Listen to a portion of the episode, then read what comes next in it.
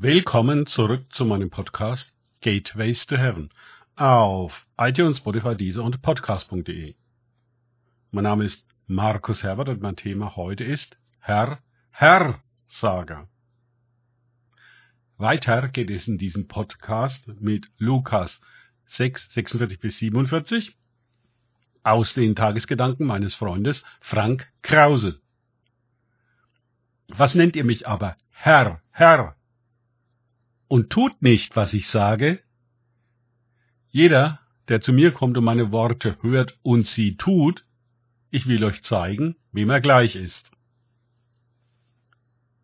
So beginnt das Gleichnis vom Haus auf dem Felsen. Immer noch spricht Jesus zu seinen Jüngern. Das sind die, die sich entschlossen haben, nicht nur Herr, Herr zu sagen, sondern den Herrn auch den Herrn sein zu lassen. Sie richten sich nach Jesus. In allem. Weil sie sich auf diese Weise unentwegt selbst ausrichten, müssen sie nicht gerichtet werden. Jedoch könnten auch die Jünger durch Gewohnheit und Routine einschlafen und zurück in die religiöse Variante von Herr, Herr sagen, sinken und nicht mehr hören und tun, was er sagt. Die größte religiöse Versuchung und Täuschung besteht meines Erachtens darin, zu meinen, Jesus habe ja schon alles gesagt und gezeigt, was es zu sagen und zu offenbaren gibt. Wir haben die Bibel und Fertsch. Bis Jesus wiederkommt, legen wir die aus. Etwas Neues kommt vom Herrn nicht mehr. Wir brauchen also auch nicht aufmerksam und wachsam zu sein. Genau darum ist Kirche häufig so langweilig. Es ist doch immer dasselbe einerlei. Wenn wir heute nicht reagiert haben, dann eben in der nächsten Veranstaltung, die der aktuellen vollkommen gleicht. Das schläfert ein. Wir merken vielleicht gar nicht, wie völlig wir in das Herr, Herr sagen abdriften, ohne noch Ohren zu haben zu hören und ohne Herzensentschluss darauf zu reagieren.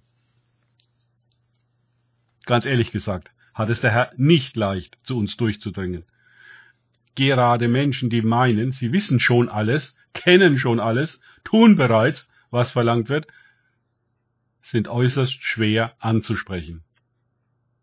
Erst schwere Krisen erschüttern ihr fertiges Weltbild und ihre Ansicht, alles sei klar. Wenn wir nicht ganz persönlich von Jesus hören, wenn uns sein Wort nicht wie ein Hammer trifft und wie ein Feuer in Brand setzt, dann haben wir noch nicht gehört, wie Jünger hören. Wenn wir einfach so eine Predigt anhören können, ohne dass es uns ergreift und bewegt, ohne dass es zu einer Reaktion darauf kommt, sind wir verhärtet und vielleicht dabei einzuschlafen.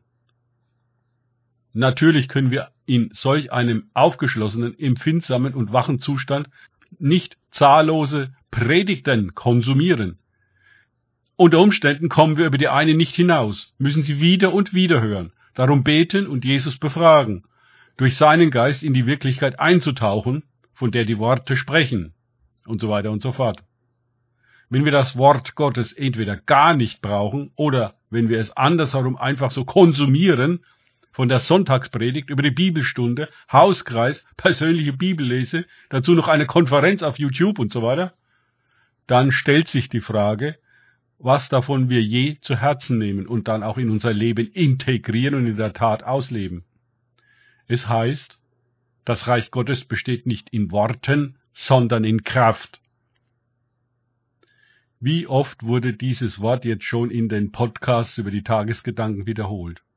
Das Ziel ist nicht die endlose Ansammlung von Worten, also Informationen, sondern die Erfahrung und die Entfesselung der Kraft die in den Worten steckt. Wenn auch nur ein Wort von Gott seine Macht und Herrlichkeit in unserem Herzen entfalten und uns verwandeln und aus uns hervorbrechen kann in der vollen Manifestation dessen, was er sagt, ja dann sind wir ein lebendes Wunder, ein wahrer Jünger und Zeuge der Herrlichkeit des Herrn.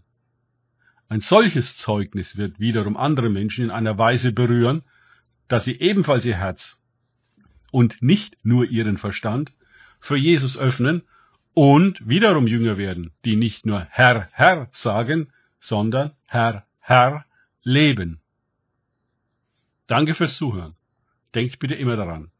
Kenne ich es oder kann ich es im Sinn von erlebe ich es? Es sich auf Gott und Begegnungen mit ihm einlassen, bringt Leben und die Entfesselung der Kraft Gottes. Gott segne euch und wir hören uns wieder.